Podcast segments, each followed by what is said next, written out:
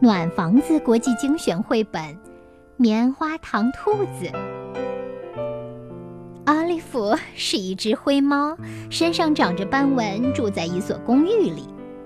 许多猫都必须自己给自己找食吃，奥利弗却是个幸运儿。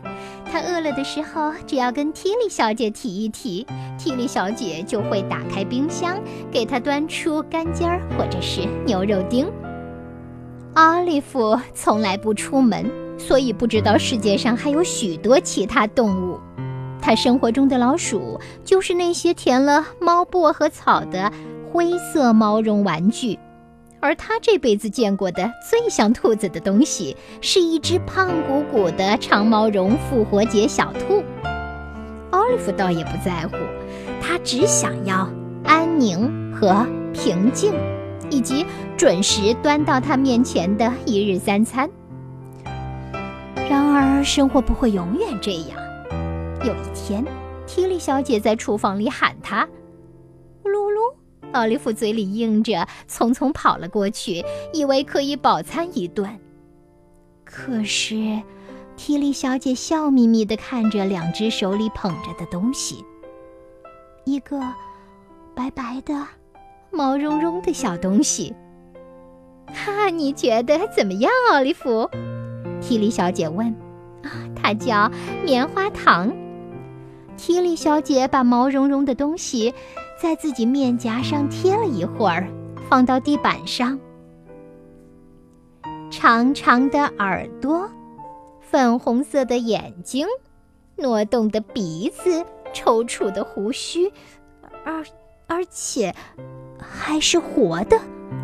奥利弗，你怎么了？提莉小姐大声问道：“你该不会害怕一只不起眼的小兔子吧？”奥利弗确实是害怕了，他甚至吓得不敢逃跑，蜷缩在墙角，眼睛一会儿睁一会儿闭，似乎盯着兔子看久了会伤了眼睛。小兔子棉花糖呢，也是一肚子的不高兴，它只想回到自己家里，跟暖乎乎、毛茸茸的亲爱的妈妈在一起。如果它是一只小猫，早就喵喵喵；如果它是一只小狗，早就汪汪汪；如果它是一个小宝宝，早就啊啊啊。然而，它是一只兔子，只会静静地坐在那里，闷闷不乐。不过，棉花糖吃饭的时候心情好了一点儿，他吃的是一根生胡萝卜和一碗燕麦片，碗上印着一个英文的“狗”字，因为商店里没有印着兔子或小兔的餐具。反正棉花糖不识字，这也就无所谓了。他先吃了绿色的胡萝卜尖，因为他渴了，然后啃了一些胡萝卜。接下来吃了几口燕麦片，小口小口的咬着吃，嘎吱嘎吱，吃得很快。吃完以后，他跳进碗里，小睡了一觉。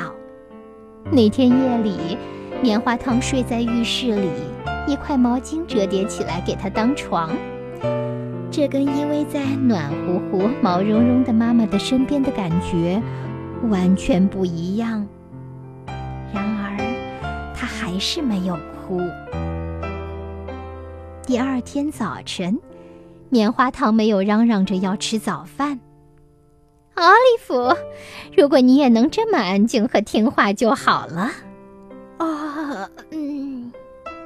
提里小姐打着哈欠说：“刚才奥利弗一边疯狂地抓挠她卧室的门，一边喵喵大叫，把她给吵醒了。”提里小姐给奥利弗热了一些牛肉丁，给棉花糖拿了一根胡萝卜，又给自己倒了咖啡，烤了面包。然后，她坐在打字机前，写道：“兔子的赞歌。小兔是安静的宠物，小兔是世间的珍宝。小兔从来不出声，小兔是贴身的小袄。小狗呜呜噜噜，汪汪叫；小猫喵喵，公猫咆哮；小鸟叽叽喳喳，实在太吵；母牛哞哞，小羊也很吵。有些动物吼，有些动物叫，各种的声音真聒噪。动物们吵得人心烦，男孩女孩也不能静悄悄。小兔却从来不吱声，一句话不说，一声也不叫。乖乖的小兔真讨喜，家有小兔才美好。那天早晨，奥利弗觉得胆子大多了。他现在看小兔，几乎可以不眯起眼睛了。到了下午，他盯着棉花糖时的那副表情，换一只大一点、机灵点的兔子，早就害怕了。然而，棉花糖却像一个新生的小宝宝一样，很少注意周围发生的事情。它饿了就吃，其他时间就睡觉，把爪子塞在身体底下保暖。奥利弗开始悄悄地朝熟睡的兔子移动。眼睛不怀好意地瞪着，可是，就在他准备跳起来的时候，提里小姐喊道：“奥利弗，不准你伤害那只兔子！”奥利弗坐直身子，假装无辜地眨巴着眼睛。这样可不行，提里小姐难过的对自己说：“总是捕捉兔子的，这一点恐怕不会改变。”他把奥利弗放在了另一个房间，从那以后就不让他靠近棉花糖了。很快，棉花糖就在公寓里逛来逛去了，闻闻这个，嗅嗅那个，然后尝尝它们的味道。他觉得几乎每样东西的味道都不错。他啃毯子，在一个地方使劲儿地啃，啃秃了一小片，再往前挪。他用两条后腿站着，把书架上的书一本一本抽出来。他摇椅子，摇桌子腿。每当提里小姐稍微坐下一会儿，他就乐呵呵地跳过来给她解鞋带。他真是一只忙忙碌碌的小兔。提里小姐惊讶地发现，除了胡萝卜，他还啃许多许多东西呢。于是。提里小姐又在打字机上写了一首诗，名叫《给爱兔者的严肃警告》。小兔从早到晚啃东西，从不知道这样不可以。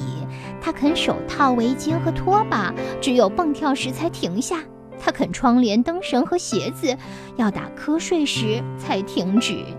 垫子、地毯和绸缎花，一口咬住，使劲儿拉；胶鞋盒子、书本和绳头，小兔什么都要啃一口。一天下午，提里小姐回来的时间比平常晚，奥利弗打了个瞌睡醒来，见面前没有摆着吃的，便快步走到另一个房间的门前，叫道：“呜噜。”没有人回答，但他听见隔壁房间传来一些奇怪的声音，小小的、稀稀疏疏的声音。他立刻 睁圆了眼睛，两只耳朵腾地朝前竖起。这些声音是棉花糖的小脚发出来的，棉花糖正在房间里跳来跳去呢。棉花糖发现了蒂莉小姐那个旧的长毛绒复活节小兔，把她的胡须全都啃了个遍。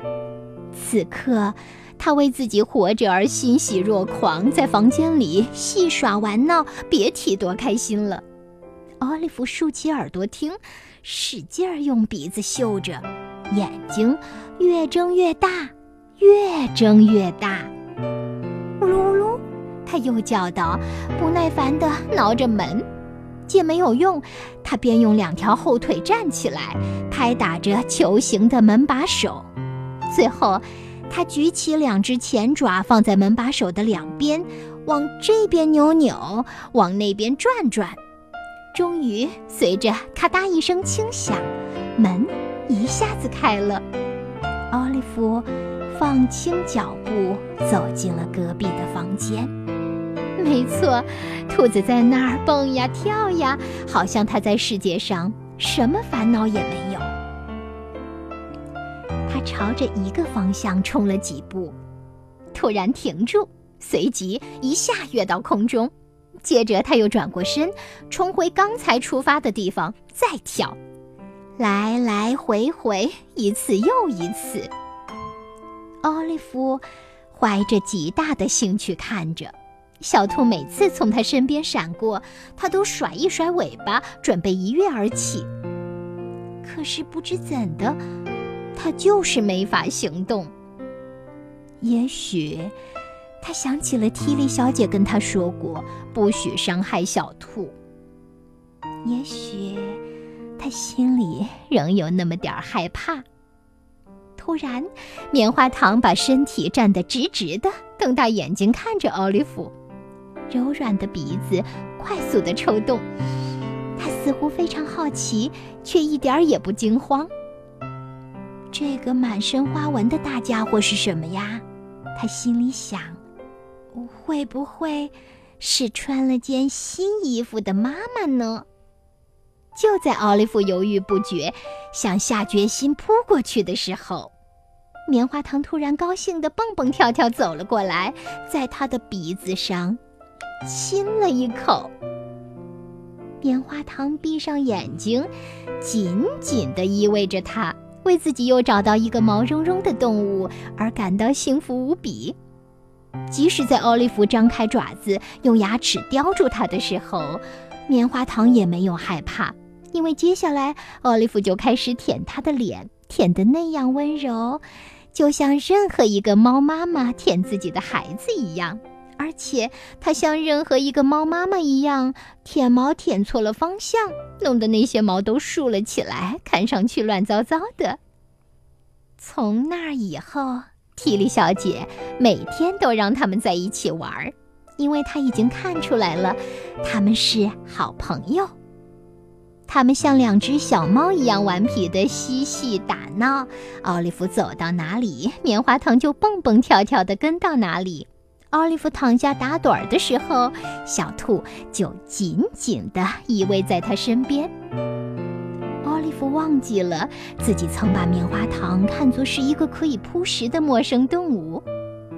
奥利弗收养了小兔，就像对待自己亲生的小猫一样，呵护它长大。虽然奥利弗从来没有说出来，但我觉得他总有一天会同意缇莉小姐的看法。乖乖的小兔真讨喜。家有小兔才美好，家有小兔乐淘淘，活泼滑稽的肥宝宝，浑身都是软毛毛，它既乖巧又搞笑。哦，家有小兔乐淘淘。